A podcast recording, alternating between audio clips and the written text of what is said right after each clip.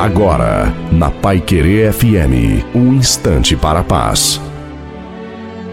Olá, ouvinte da Pai Querer FM, sou o pastor Wilson Tinonim e tenho essa reflexão para você.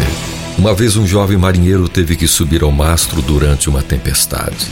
As ondas levantavam e jogavam o barco de forma assustadora. O jovem marujo começou a sentir tontura a ponto de quase cair. O capitão então rapidamente gritou: Moço, moço, olhe para cima! De maneira decidida, o marinheiro desviou o olhar das ondas ameaçadoras e olhou para cima. Ele conseguiu subir com segurança e executar a sua tarefa.